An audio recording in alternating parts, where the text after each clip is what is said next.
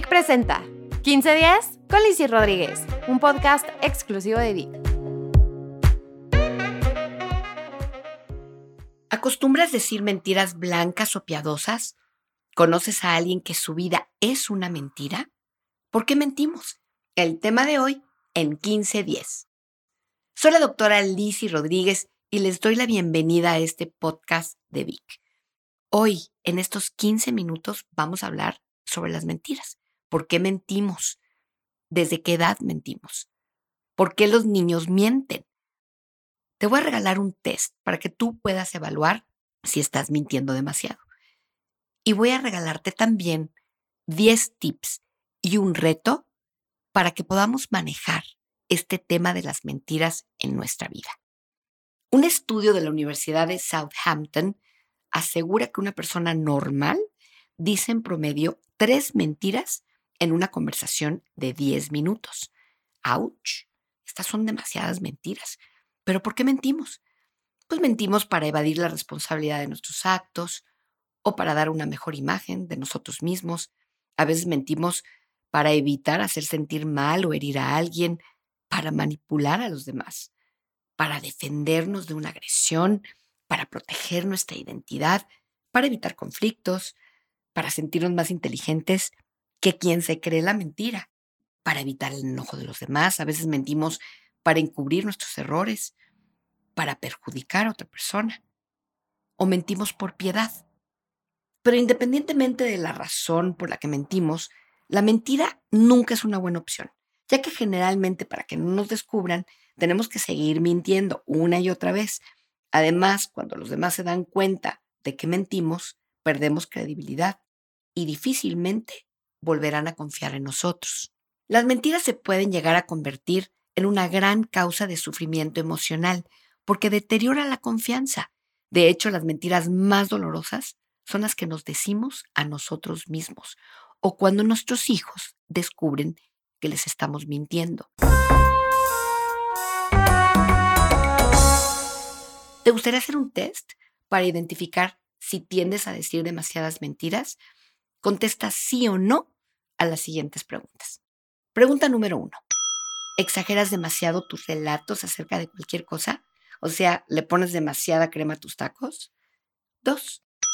¿Cambias tus historias dependiendo del público? Tres.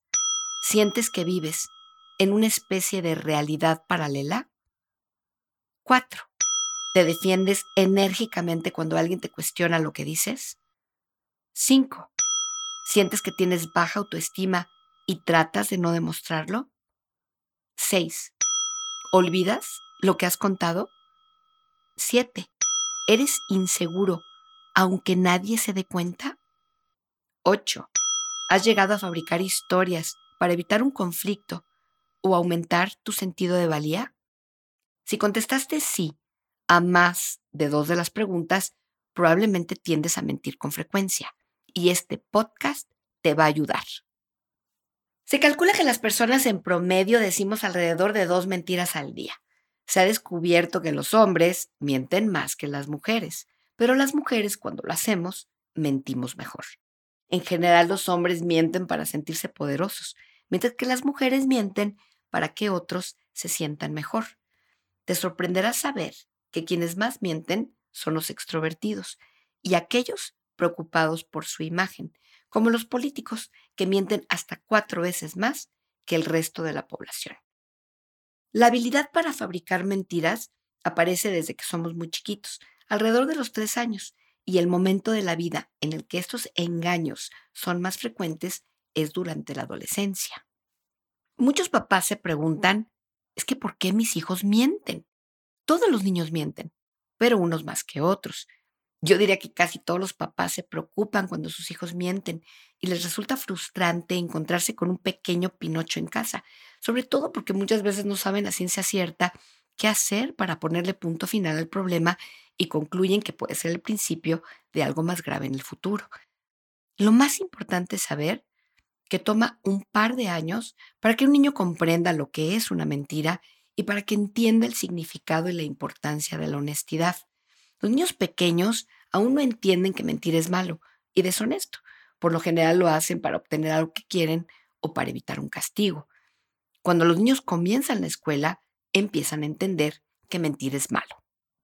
En los niños mayores, la mentira crónica suele constituir una rebelión contra las prohibiciones, una forma de desafiar la autoridad o subrayar la necesidad de autonomía.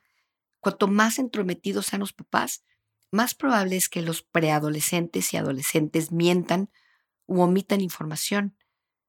Mentir muchísimo también puede ser una señal de que algo anda mal en casa. Los niños mienten para ocultar la situación en su hogar o para inventarse una realidad alterna que sea menos triste o dolorosa.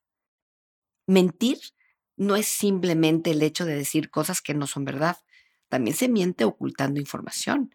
Pero ¿qué pasa cuando mentir se convierte en un problema? Cuando la mentira se convierte en una enfermedad, se llama mitomanía.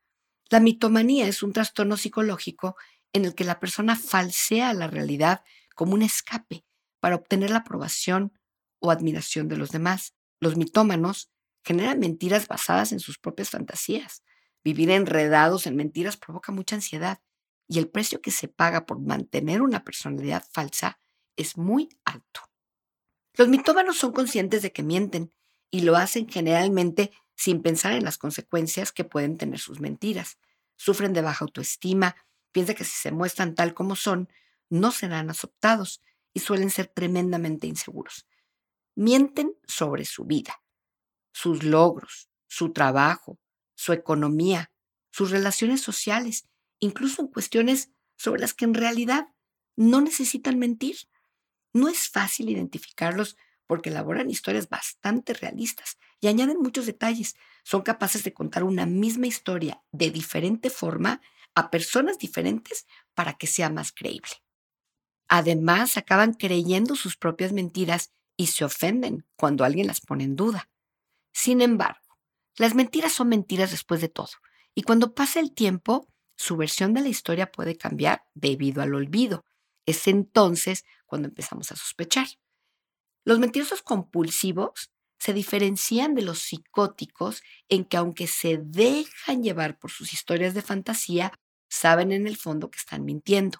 Los psicóticos que pierden el juicio de realidad viven en la historia que se inventan. Esa es su realidad. Los mitómanos saben que están mintiendo, pero llega un momento que dicen tantas mentiras que se tratan de convencer de que sus mentiras son realidad. Los mitómanos suelen ser personas que no están a gusto con ellos mismos, no les gusta quiénes son y tampoco les gustan sus circunstancias. Los mentirosos compulsivos les encanta agradar, impresionar y ser valorados y les preocupa que la verdad podría llevar al rechazo. Yo tengo un conocido que tenía una casa que estaba deteriorada, pero deteriorada. Pero eso sí, manejaba el Mercedes-Benz más caro que te puedas imaginar. Y cuando platicabas con él, te contaba una serie de fantasías que al principio te las creías, pero después te dabas cuenta que todo era una mentira para halagar y para impresionar. Para los mitómanos, lo que dicen como que no es tanto una mentira. Cuando dicen algo, suele ser porque en ese momento genuinamente creen que es la verdad. A veces eso puede volverse tan severo que la persona casi parece haber creado un mundo paralelo y este mundo paralelo vive con él en su cabeza y en su realidad. ¿Cómo podemos saber si alguien nos miente? Aproximadamente el 4% de las personas son auténticos maestros del engaño. Dejen historias complejas y tramas dignas de un Oscar a la mejor actuación. Contar mentiras es difícil, tiene su chiste. Es necesario construir una historia, añadir elementos reales e intentar no dejar cabos sueltos. Y se ha demostrado que todo este esfuerzo mental obliga al cerebro del mentiroso a trabajar demasiado. Según Mark Potan, tras más de 30 años de servicio como agente federal en la FBI, basta con fijarnos bien en la cara de la persona que tenemos enfrente para descubrir si está diciendo la verdad o no. Cuando una persona diestra está tratando de evocar un recuerdo, va a mirar hacia arriba y a la izquierda. Pero cuando está buscando algo en su imaginación porque está mintiendo, va a mirar hacia arriba y a la derecha. Si es zurdo, va a ser lo opuesto. Cuando una persona se siente incómoda o atrapada en una pregunta que no quiere contestar, va a mirar de un lado al otro rápidamente. Y cuando cuenta una historia, aunque diga que esa historia es real, moviendo la cabeza de un lado al otro, está negando lo que dice. Una persona suele pestañear cada 10 o 12 segundos. Cuando estamos estresados, lo hacemos de manera inconsciente 5 o 6 veces más seguido. Cuando mantiene sus ojos cerrados durante uno o más segundos y lo hace varias veces, puede ser un indicador de que te está mintiendo. Una persona que sonríe de forma honesta, se le forman arrugas alrededor de los ojos. A veces mentir genera una reacción química que hace que te pique la cara. Por eso las personas que mienten tienden a tocarse la cara. Cuando hablas con la verdad, aunque a veces sea difícil hacerlo, denotas valentía y sinceridad, generas confianza, baja el estrés y mejoran tus relaciones interpersonales. Por eso vale la pena que comparta contigo estos tips, porque mentir no es bueno y vivir en la realidad baja el estrés y te sientes más feliz. Así que el primer tip que te quiero compartir es, lleva un diario de mentiras y anota en él cada vez que mientas. ¿Cuál es la situación? ¿A quién le mientes? ¿Y cuál es el motivo? Este diario te va a servir para que puedas ver qué tan frecuentemente mientes, pero también te va a ayudar a identificar las causas. Tip número dos. Haz un compromiso contigo mismo. Premiate cada vez que te obligas a decir la verdad y castígate cada vez que mientas. Estos premios y castigos pueden ser pues dándote o quitándote la oportunidad de hacer cosas que te gustan. Tip número 3. Analiza cuáles son los pensamientos equivocados que te impiden decir la verdad y cámbialos por otros más adecuados.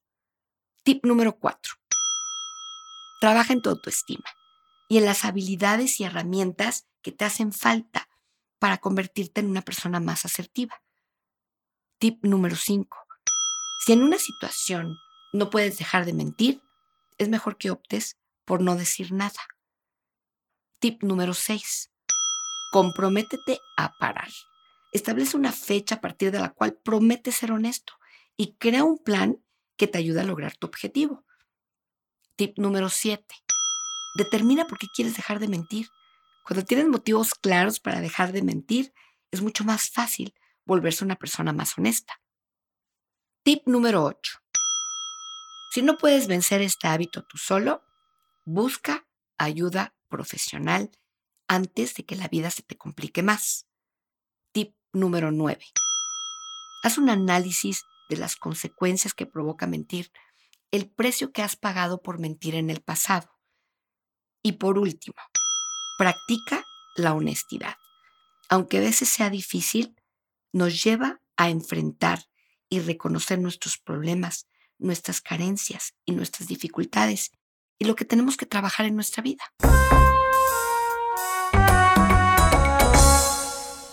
Y el reto que tengo para ti el día de hoy es muy interesante.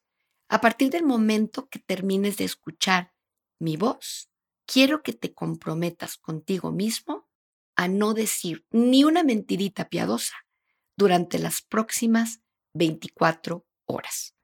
Después de que lo logres, quiero que reflexiones acerca de cómo te sentiste. Y lo más probable es que te sentiste de maravilla. Así que si lo hiciste durante 24 horas, lo puedes hacer durante 24 horas más. Soy la doctora Lizzie Rodríguez y me despido por hoy. Muchas gracias por acompañarme en este podcast y ser una parte tan importante de mi vida. Acompáñame en el próximo porque vamos a hablar de un tema que te va a fascinar. Que nos vaya muy, pero muy bien.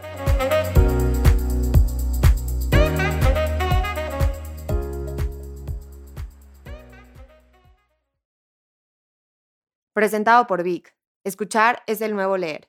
Big Technologies SAPI DCB, todos los derechos reservados, copyright Ciudad de México, México 2020.